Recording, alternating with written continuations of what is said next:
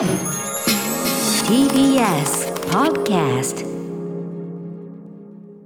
時刻は夜8時を回りました11月17日水曜日 TBS ラジオキーステーションに生放送でお送りしているアフターシックスジャンクション略してアトロクパーソナリティは私ラップグループライムスターの歌丸そしてはい、水曜パートナー TBS アナウンサーの日々真央子です。さて、ここからは聞けば世界の見え方がちょっと変わるといいなな特集コーナービヨンドザカルチャーです。今夜は、ここから TBS ホールディングスが主催する短編映像アワードデジコン6の特集をお送りいたします。さて、今回この特集を開催するに際しまして、とある方からメッセージをいただきました。開会宣言代わりに読み上げさせていただきます。2018年マイリトルゴートで第20回デジコン6ジャパンのゴールドに輝いたみんな大好き。ぷいぷいモルカーでおなじみの三佐戸智樹監督からメッセージ頂戴しております。ありがとうございます。ではご紹介します。私にとってデジコン6は年齢国内外問わずクリエイターたちのつながりを支えることに積極的な映画祭だと思います。YouTube や Twitter など誰でも気楽に SNS で作品を公開できる今だからこそ他者による厳格な評価をもらうことが必要と考えています。必ずしも賞を得ることだけが重要ではありません。誰かからコメントをもらいアドバイスを受けられたら次にどうするべきかという指針が得られます。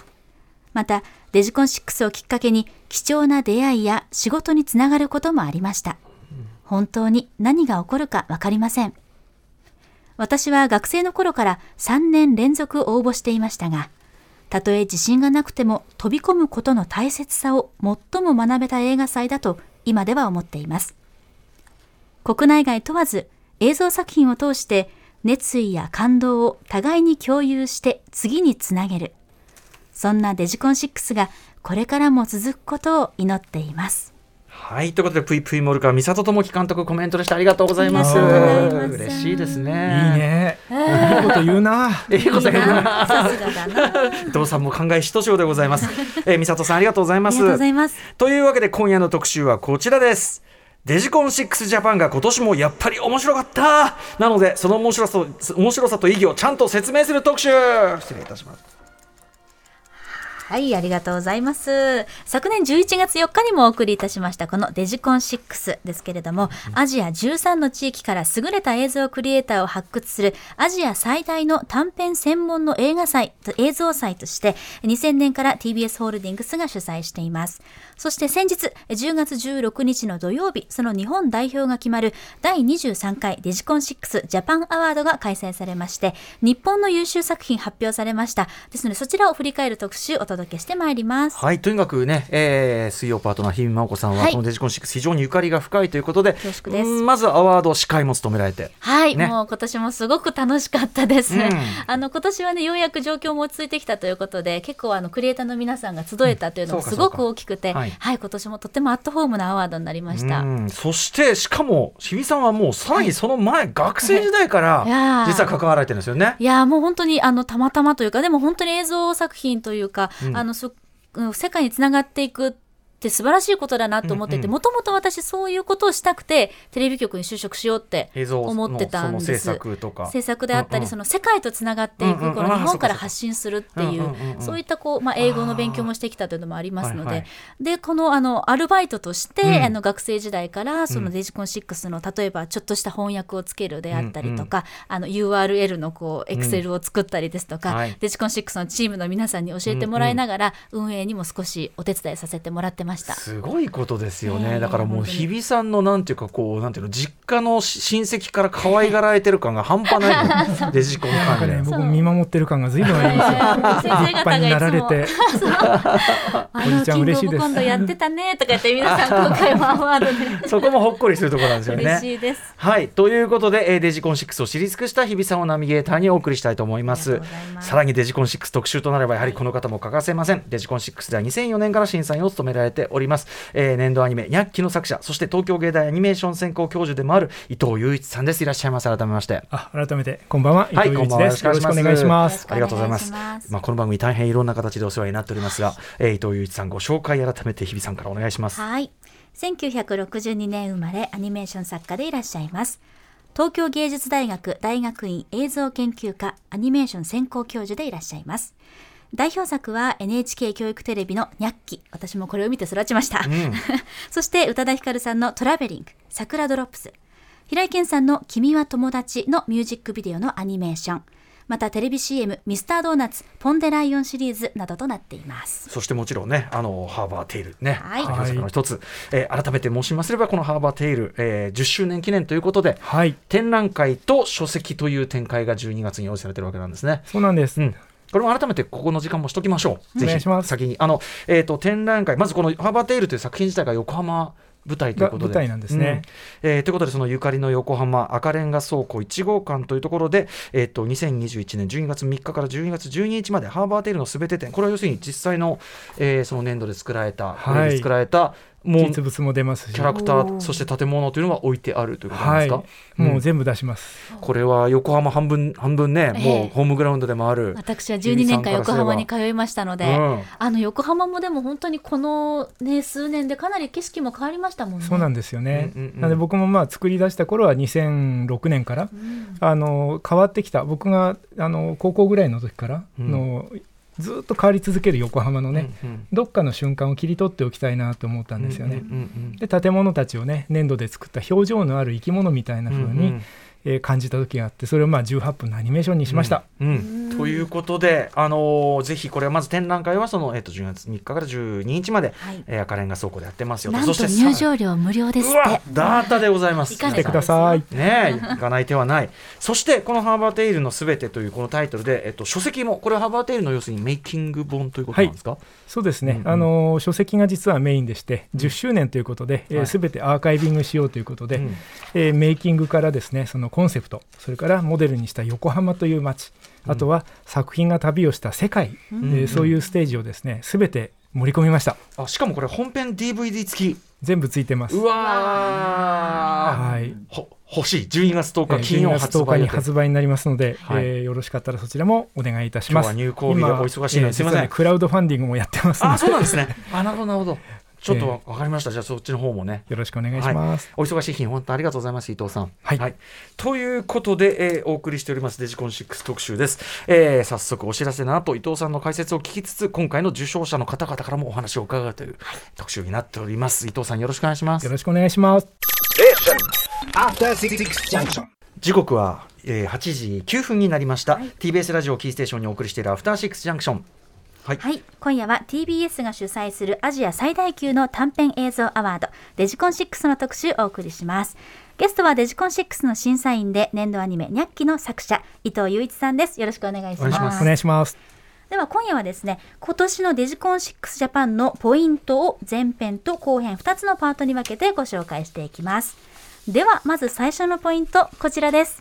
今年のデジコン6ジャパンのポイントその1自主制作アニメが今年もやっぱりハイレベルだったということなんですがまず本題に入る前に改めてデジコン6先ほどからね言ってますが、はいえー一体何なのか説明しておきましょうはい、ご紹介します。デジコン6アジアとは、アジア13の地域、日本、韓国、中国、香港、台湾、インド、マレーシアなどなどから優れた映像クリエイターを発掘するアジア最大級の短編専門の映像祭となっています。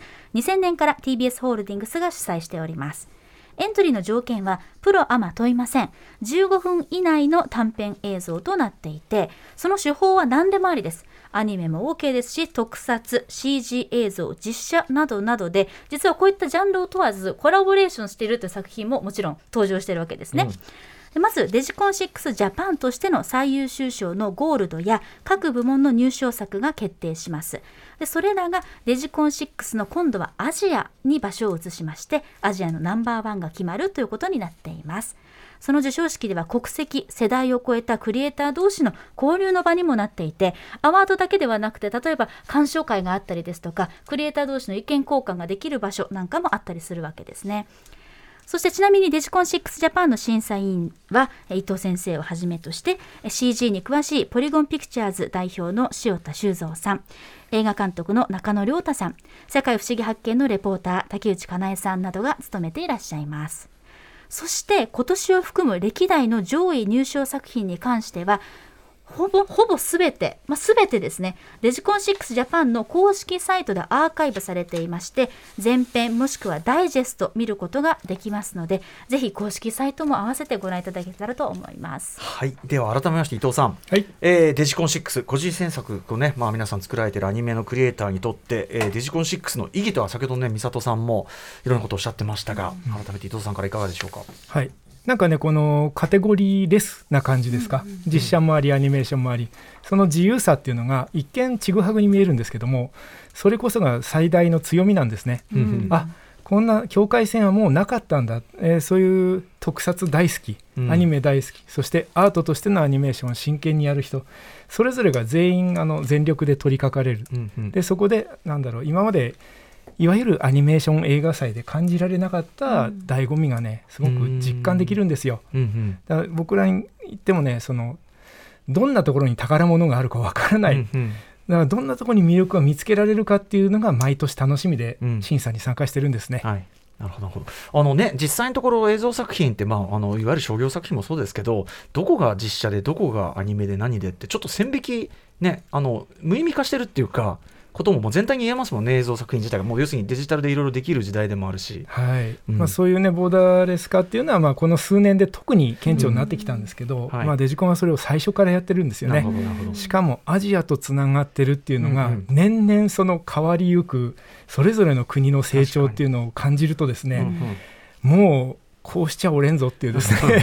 あのすごくこうやる気が湧いてくるし、それは決して競争戦いではなくて、それぞれの成長が楽しみなんですね、だからまた来ないかなこの季節が。また絶対作品を応募しようっていう美里君のねコメントに集約されていると思いました、なるほど。うんさすが。はい。さらにあの作品のジャンルだけではなくてクリエイターたちのそのボーダーレスというか、うんうん初めてももちろん OK だし何個作っても何度も作品を作っててももちろん OK だしそこのなんか懐もすごく深いなと広いなというふうに思ったんですが。はい。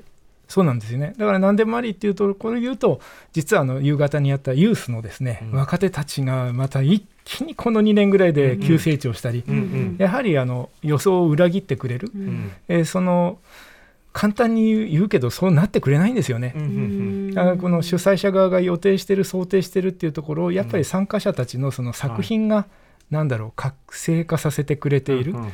えーこういう場っていうのは本当に世界中探しても貴重だと思います。うんはい、今年の何か特有の傾向とかあったりしますか？そうですね。今年は、えー一つには応募作品数が実写が今までで一番多かったんですね、はいはい、で今まではもうアニメーション CG が多かったんですよ、うんうん。最初の頃は特撮多かった。うん。だけど、えーやはり今年がコロナの影響なんですかね、うんえーそうじゃないのかもしれない。でも新しく映像を作ってみようっていう人たちが増えたんだと思うんですよ、なるほど。でそれはコロナのね影響っていうのが結果としては新しいクリエーションの間口を広げた。うんうん。これ今年の特徴でうん。力のある実写の作品がちゃんと賞を取ってます。なるほど。ではいはい。もアニメーションも面白いんですよ。すごかったということで、えーまあこの後ですね、まあ、いろいろ作品をね見ていくわけですけどまずあのゴールド受賞になるのかなこれ。はい。はい、さ3作お二人の注目作ということでちょっと上げてお話をしていきたいんですけど、はい、それぞれ賞がですねシルバーであったりジェネレーションズ。えジェネレーション賞というしあの名前がついてるんですが、伊藤先生は特に何かそうですね、まあ、あのすでに発表されたという意味では、ジャパンシルバーにあたります、はい。高野交差点という作品が、うん。えーいわゆるアニメなんですけれども、ね一応推しですね。これ僕も拝見したんですけど、はい。めっちゃくちゃなんていうの完成度っていうかえこれ普通に商業映画でかかるレベルじゃないのっていう感じだったんですけど、ね。ところがねあれが彼の初めての自分の作品なんです。マジですか？すごいですよね。ちなみにストーリーは、うんうんある町ある時見知らぬ3人の人生が一瞬だけ交差するという非常に淡いタッチの中で作られた普通の6分30秒のうん作品です、普通の、まあ、女子高生と子供と、まあ、なんか料理人なのかな？なんかねちょっとやさぐれた感じの男の子とはい。3人が、まあ、とある交差点で本当に。でも別にそんな大事件じゃないですよね、うん。ちょっとしたあれででしかもそのあか関わり合いも一瞬なんだけどそれがその三者三様のこのまた人生のなんていうの？その先につながっていくような短編なんだけど、そんこんな淡い話をでも深い余韻を残して、でなんていうの？必要の必要十分なこうなんていうの？表現力と。なんかす動きとかも含めてん。すごかったですよこれ、ね、見せたいですよね。うん。見せて見せて見て見てみんなちょっと見えるラジオにしたいよね。うん。見てただだまあから、ね、うん。あのそういうアニメーションだからできるっていうね、映像言語っていうのをとてもよく理解してるし、デジコンの中で僕もすごく出てほしかった日本のやっぱり財産であるアニメ。うん。それが本当にその個人の才能で、はい。えー一歩進化した形を見せてくれたと思うんですよ。はいはい、確かに。なんかアニメだからやりましたじゃなくて、うんうんうん。自分のイラストがちょっとね筆のザラッとしたタッチとか、色合いが白と影色とかコントラストが強かったり、はいはい全部がね作品の演出になってるんですね。うんうんで脚本を消化するその力が、脚本はなんかねその彼の師匠が書いたらしいんですが、へー。オリジナルでね、でやっぱり脚本を理解して自分のものにするっていうそこまでの短編の中での個人のクリエーションの消化っていうところはすごく評価したいと思いました。ね。いわゆるでも本当にアートアニメーションの文脈じゃなくてもっと日本のアニメーションアニメって感じの文脈も感じるし、でやっぱね感じるのは映画を感じますね。ああ確かに。である、ね、審査員は実写でいいじゃんっていう。うん。でほーって思ったんですけどうんうんそうじゃないんですよ、うんうん 本当に。うんうんうんやっぱりそのあの筆のタッチの,、ねあのイラストだから出る表情であったり、はいうんうん。あとその本当に最後に自転車に乗ってる子供がうん。焦げちゃうんですけど、うんうん。一生懸命練習してる最中で、ええ。最後の最後の余韻のところで、えその取った補助輪がコロリンって動くあたりは実写じゃ臭くてできないんですね。そうですよ。確かに。あれはデジタルとわざとらしくなっちゃう。程よいその要素だけがね、えーデザインされた絵に仕上がってて、はい。い、いアニメーション作品いい映画を見たなっていう気持ちになりました。あとそのね時間の重要な瞬間のちょっとした引き伸ばしとかが、うん。実写だとありえない表現なんだと思う多分。ここが重要って瞬間のちょっとした引き伸ばしとか、うん。そう。でそれがそれこそが重要なあの話だからみたいなね。これ一作でこんな話ってるとやばいぞこれ。ですね。はい。はいうん。はい、え他にも私のおすすめはですねネクストジェネレーション賞を獲得した「 Journey to the 母性の目覚め」というもので岡田詩歌さんが作成したものなんですが、まあ、これも5分14秒の作品ですので見てください。これはねピ ピリッとしてたね。そうなんですよね、うん。うん。14歳の私はある朝中学校に向かっていると途中に突如として母性に目覚めるというところから始まりまして、まあ、ビビッドなピンクを基調としたいろんな手法がこれは混ざってるので、はい。すごくその表現の仕方手法も面白かったな楽しかったなっていう印象があります。えーこれねあるやっぱり女性の学生が自分の本当に実体験、うん。その実感したことをテーマにしてやっててまああの芸大のねアニメーションの終了作品の一つでもあるんですよ。うんうん。でも本当にその純粋なテーマをある種コンテクストとかシナリオとかっていうそのスタイルに流されないで、うん。本当にその自分が感じる考えるあの秩序のないルールのないその、えー思いの行き場所っていうのを探って探って探って探ってのね瞑想するなんか凝縮された、えー技法がごちゃごちゃに混ざっている。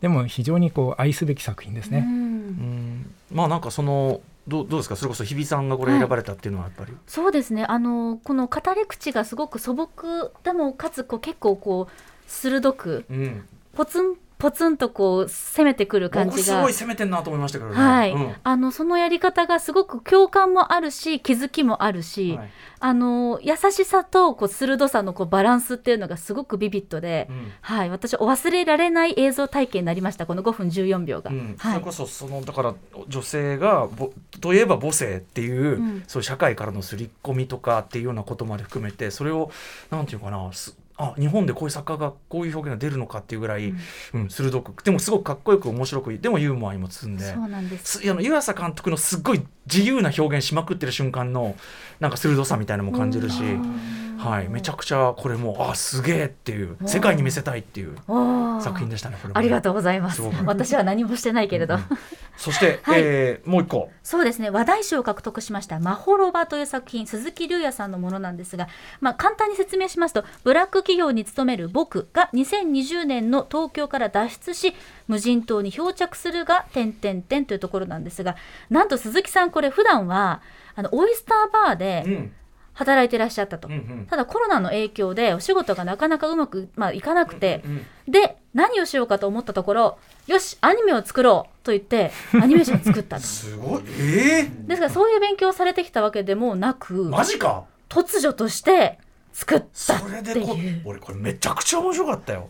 どうかと思っちゃった。おーあのこれ先生すごいですよね。ですね。うん。だからこういう作品がなんていうか今までで言うとなんだろうそのあの突発で生まれてくうんうんる何かこう異物なんですよね、うんうんでも今の世の中ってこういう個人の純粋なうんうん。やったるでみたいな、はい。もうこれも見てみるとその本人の大好きな映画のはい。オマージュとかうんがビチビチビチビチビチビすごい散りばめられてて、はい。シンプソン済みもあったりしましたしね。ねだから作ってる時間そのもの全てが幸せだったと思うんですよ。なるほど、でもそれがねなんか審査員たちはあのみんなオイスターオイスターって言ってて。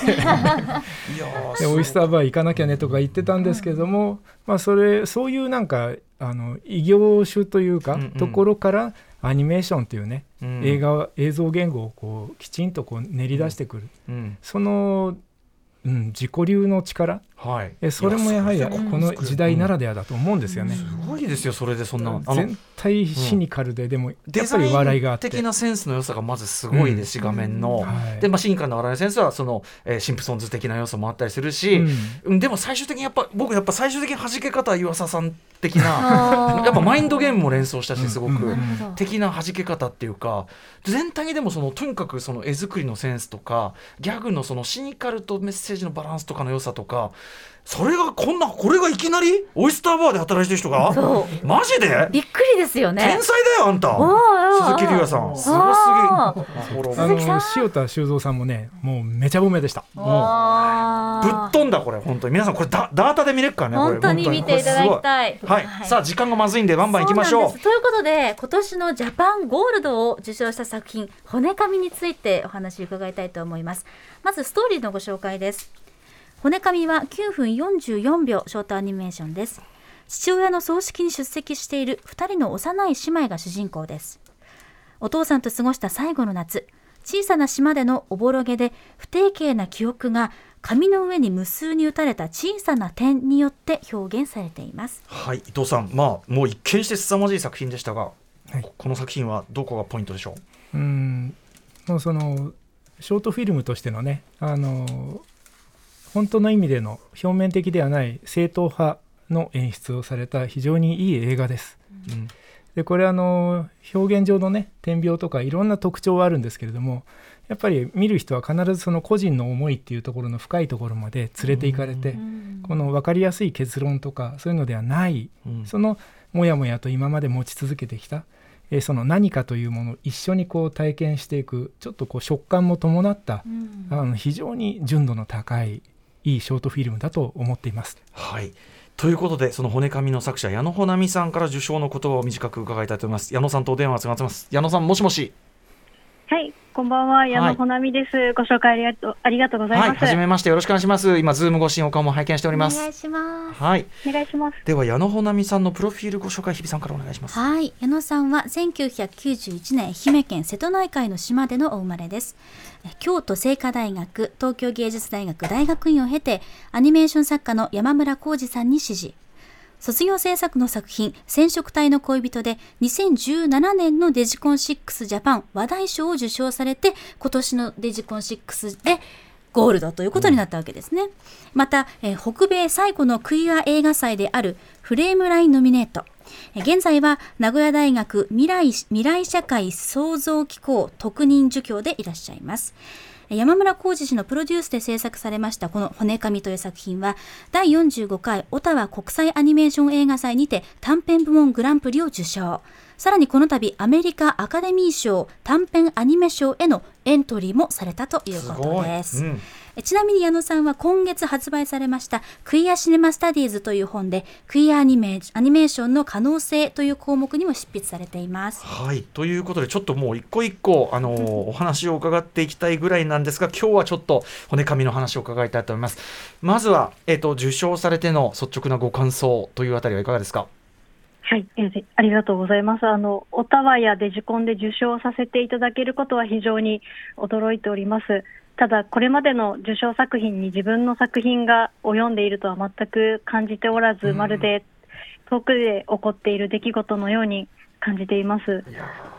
それとはいうんうんそれと同時に本当の結果が出るっていうのはやっぱり時間が経って見ていただけるかどうかだと思いますし残る作品であるかどうかだと思いますのでただ今後も作品を作っていきたいなっていうことです。はいあとはあの受賞によってあの制作のプラクシノスコープですとかあのプロデューサーのお二方山村浩二先生と早苗さん声のあのあやもちゃん、サウンドデザインの滝野真澄さんに形を通して感謝を伝えられるっていうことが一番良かったです。はい、これあのまず伺いたいのはそのはい。題材がその骨紙そのってタイトルになってますけど、まあ、最終的にはまあ死と向き合うというかに近しい人のっていうようなこと題材とこの点描的なというかなもう見る見一目見て圧倒されるあの手法と、題材が先なのか手法が先なのかそれとも同時なのかみたいな。はい。えっと、着想自体は子供の頃のあの父のお葬式で骨を噛むという行為を目撃したことがきっかけにありました。うん。ご紹介いただいた通り、あの私は愛媛県のしまなみ海道出身なんですけれども、うん。9つの時に父を亡くしまして、今でもことあるごとに父のことは思い出します。うんうん。それであの長いスパンで父のことを考えたり思い出したりするその一部に骨紙というのがありまして、うん。あの父方のおじさんが火葬後に父の骨を噛んで私にも勧めたんですけれども、自身にはそれができなくってそのことがずっと忘れられず、うん。あの後悔にも近い思いと作品作りを通してもう一度向き合いたいと思いました。うん。ですので、うん。あのまあ、テーマが先にあってそれからその手法をどういうふうにやっていくかという形で取り組んだっていうのが流れになります。そこであの点描しかもただの点描というかもう色一つ一つの色っていうかて一個一個の色が光をなし形をなしみたいな、まあ、手間もかかるでしょうけどでも同時にそのなんていうかせ世界に直接触るようなあの感じっていうか、ねあのあの手法でも手間はとにかく手すみません手間ばっかり言っててあの要はここに行こうと思ったのはなぜなんですか？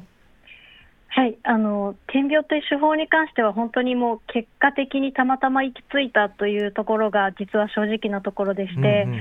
あの最初はちぎり絵などでどうかなというところであの試していたんですけれども、うんうんうん。あのなかなかコントロールが難しくてじゃあ紙を一つ置く代わりにあの点描を点を一つ置いてみたらどうだろうと思いましてそれでうん。やってみたところ結果としてその表現がうん。あのこの作品のテーマにもひょっとしたら合うかもしれないというところから発展させていきました。うんいや本当にそうだと思います。なんかそのせ世界を構成している一個一個の要素をなんとなくこう目とか肌で感じながら、その生命の根源っていうかそんなところに思いを至らすみたいなのがめちゃくちゃ本当合ってると思います。ありがとうございます。ただ合ってる、まあ、手間の話ばっかりしてすみませんね。手間大変じゃないですかだってこれ。そうですね、あの実質2年くらいかかって、最後の1年は毎日点描をしていたんですけれども、ええ。あのまあ、本当に素晴らしい作品をことを思うと、この作品は別にその手間がかかっているとは必ずしも言えないなというふうには自己評価しています。何をおっしゃいますやらというか我々は何とも言い難いけどもそれは。はい、うんうんうん。ああのその映像を拝見する作品の中でこう次の場面に展開するときにこうシューッとこう形がこう溶けていくように次の形に変わっていくっていうあの展開の仕方アニメーションって初めて私は出会ったんですけれども、ご自身のやはり記憶をたどっている中でのこうああいう表現が出てきたんですか？はい。あのそれそうですね、それに加えて、やっぱりなんかあの感情みたいなものをあのセリフで言ってしまうんじゃなくて、どうやったら映像で表現できるだろうって思ったときにあの、カメラワークで何か怖さを表現するですとか、あの悲しさを表現するとか、そういう形でこう考えていくと、ああいうこう歪んだような、輪郭がないような表現になるのかなと思います。あの火薬庫みたいなのが出てきたりとかそのと、はい。ねあのその場所にこうまつわる本当に僕最初はねこれいつの時代の話なのかなみたいなのがうん。一瞬分かんなくなる。あれこれせ戦争中とかあのみたいななんかこうそのなんていうの時間感覚がちょっとこうふなんていうかな分かんなくなる感じとかその辺っていうのを狙われたんですかね？ええっと、狙ってはないんですけれども、うんうんうん。火薬庫に関してはあの実際に自分の家の裏山に火薬庫というものがありまあるんですして、ね。はい、でその火薬っていうものを考えたらきっと使われたはずだし、うん。そのやっぱりそういう意味でその過去に思いを巡らすっていうことはあって、あのそういうふうになごあのご感想いただけたのかなと思うんですけども、その使われた火薬と、まあ、父の骨というか、うん。火と骨をあの融合させたのうん。かっていうところはあります。うん。なるほど。そしてナレーションが小さなお子さんのナレーションでそれもよりこう気持ちがスッとこう入ってくるというか、情景がとても描きやすかったんですけどもあのお子さんねはどなたのお子さんのお声なんでしょう、はい、えっと、田野あやもちゃんというあの方でええ、あの、まあ、友人の、あ、知人の子供なんですけれども、最初、あの、プロの声優、最初からプロの声優にお願いしたいということではなくて、うんうん。やっぱりこの作品では、その、無垢さというか、うん。あの、声の、あの、持っているその素直さみたいなところでお願いしたいと思いましたので、あの、友人に当たるという形で進めていきました。いやもう絶妙でしたね、うんそれはねなんかこう演技演技してない感じねがねはい、バッチリでした素敵ですね。よね。うんはい。うんうんはいということでちょっとお時間が迫ってまいりました。えっと矢野さんにとってこのデジコン6というこのえっと場はどういうこう意味を持つと思われますか？はい、えっと、作品を継続的に見ていただける場だと感じてます。ん自身の作品で言いますと、染色体の恋人から今年の作品、骨紙2作品を出品させていただいたんですけれども、うんデジコンでは前作からどうであったですとか、驚くことにその継続的な視線でのあの選評もいただけて、うんうん18時からの大原先生のコメントもそうだったんですけれども、あの非常に温かいですし、映像への愛情を感じますし、非常に励まされる場だと思ってます。はい、ということで、今日はちょっと短い時間でありましたが、あの改めて矢野さん、あの今後の活動もあの我々も応援というか注目させていただきますし、あのまたお話も伺わせてください。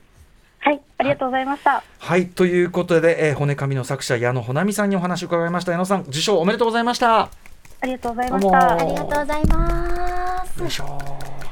いやー。矢野さんご自身でもねあの謙虚にとかこう謙遜されてこういろいろおっしゃってましたけど、ええ僕これせ世界に出しても多分みんな結構わーってなると思う世界レベルだと思う。伊藤さんどうですか？いやもう世界に出てます。出てます、はい。うん出てますね。あのまあ、オタワの、ね、名前が出ましたけども、まあ、非常に北米を代表する、うん。もしくは世界三大アニメーションフェスティバルと、うんまあ、本当に言われているうん。価値のある映画祭の中でのそのショートでグランプリっていうのは本当に最高の栄誉なんですよね。うんうんうんでそのご褒美として、えーアカデミーのノミネート権っていうのうんをきちんとゲットできたし、うんうんうんえーその時点でやはりもう彼女はそのアニメーションクリエイターとしての今年のトップのステージに上がっています。すごいな。でもこれはね、えーそういう映画祭オタワとかアヌシーとかああいうところもやっぱり50年60年の歴史があるんですよね。うんうんでデジコン6は日本でそしてアジアで、うん。えーやはり20年前後の歴史っていうのがあって、うんうんえーそういうところを彼女が立脚点にできたっていうのは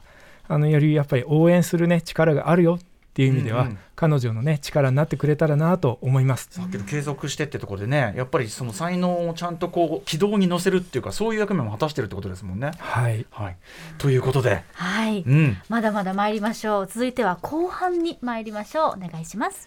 今年のデジコン6ジャパンのポイントその2コロナ禍でのクリエイターたちの受け皿になってて偉いということなんですが。はい。先ほど伊藤先生からもありましたけれどもやはり今年はですね、まあ、かなり数が増えまして去年の応募総数308だったところが今年は400応募総数がありました。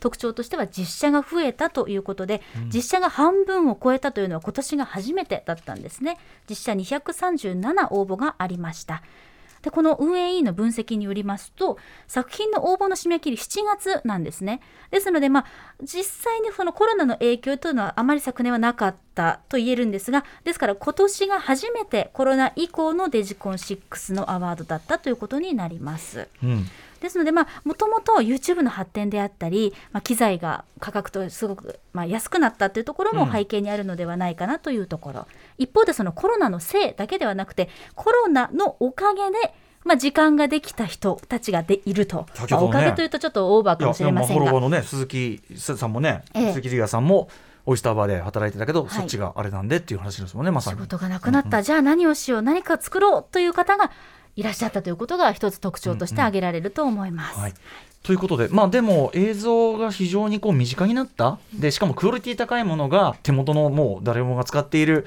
スマホで撮れるようになったとかそういうのっていうのは、まあ、今年始まったことではないですけど、その一つ素地としてこう近年あったものがコロナでもう一つのきっかけでこう花開いたみたいな感じですかね。そうですねあの本当おっしゃる通りだと思いますね。でみんなやはりスマホで何でもこう実写を撮る。うんでアニメーションだってコマ撮りできちゃう。うんもうアプリがいくつもあるんですよね。うんでそのみんなが作り手になるっていうその10年前にみんな言ってた状態がまさに今回花開いたと思いますよ。うんうんえーしかし面白いクリエイターが出てきましたね。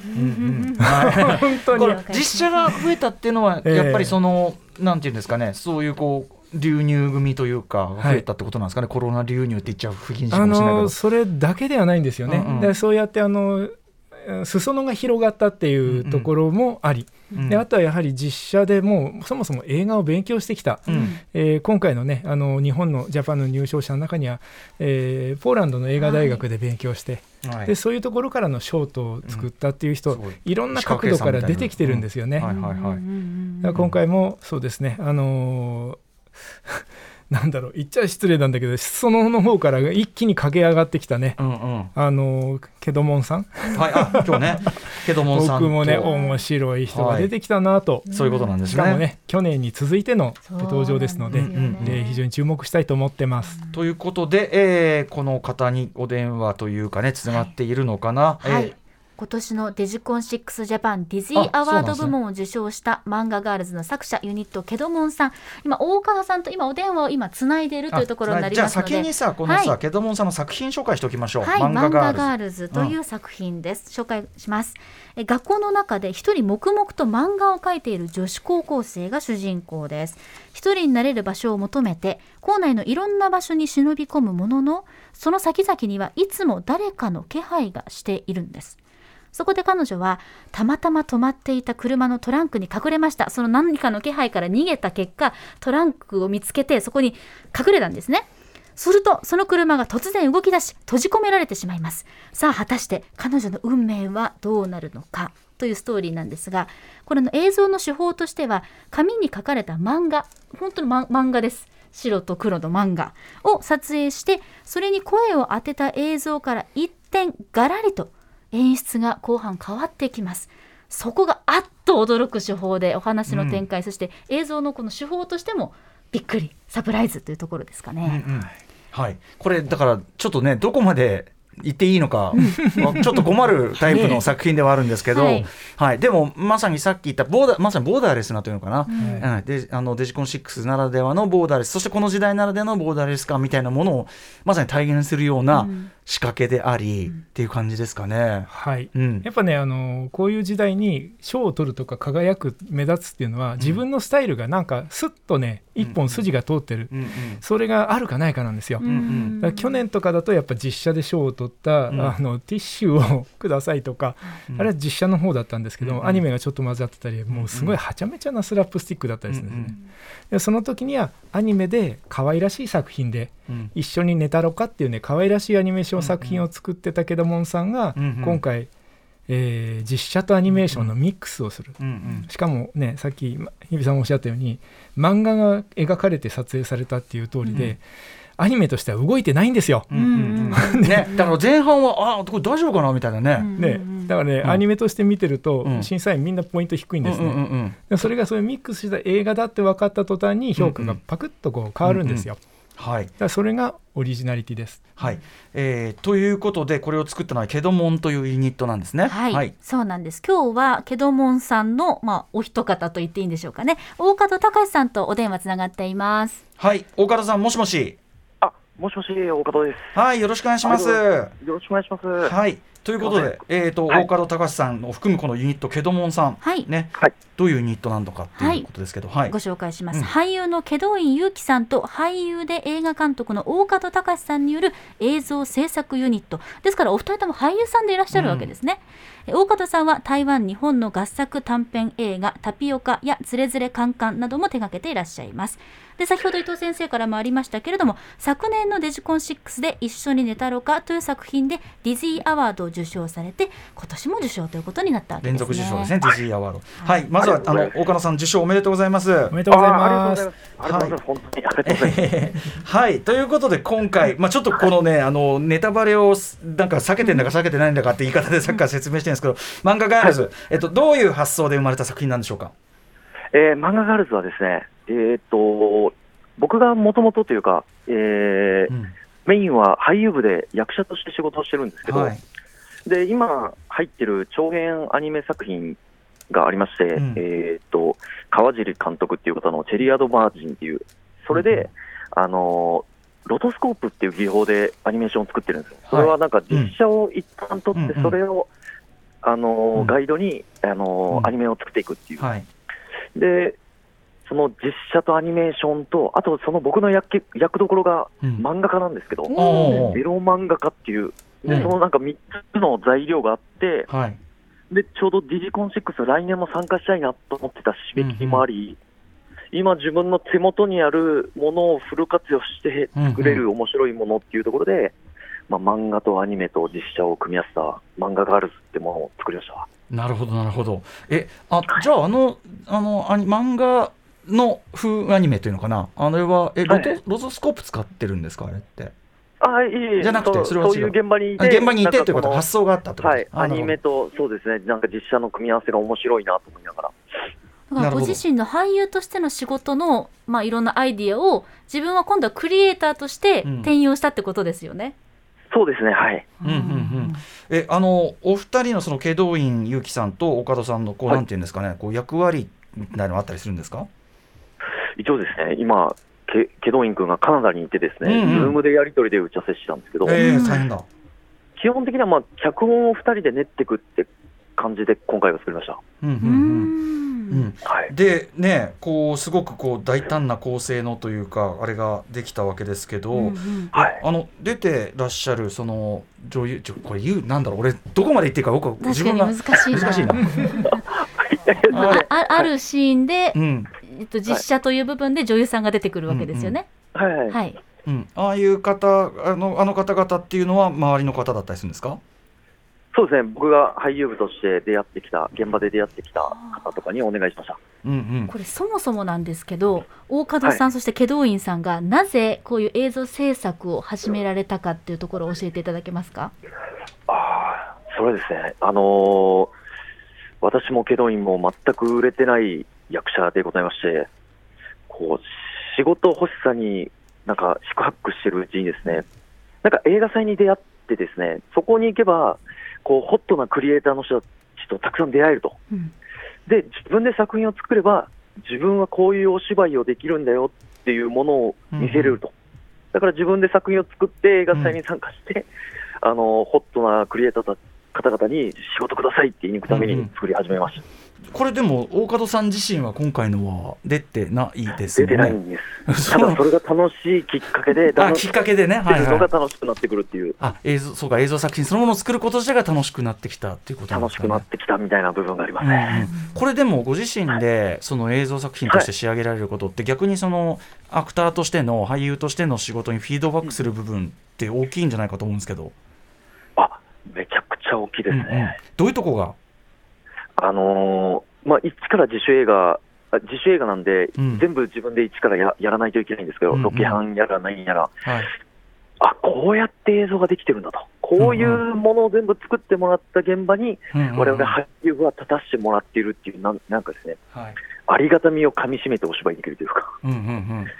緊張感も増えるみたいな部分で、うんうんすごくこう学びがありましたね。うん、しかしねこの発想で作られてるのが面白いのはこの作品はそのいわゆるアクトの部分が、まあ、はいすごい効いてるんだけど、でも作品全体としての比率としてはそんな多くないじゃないですか。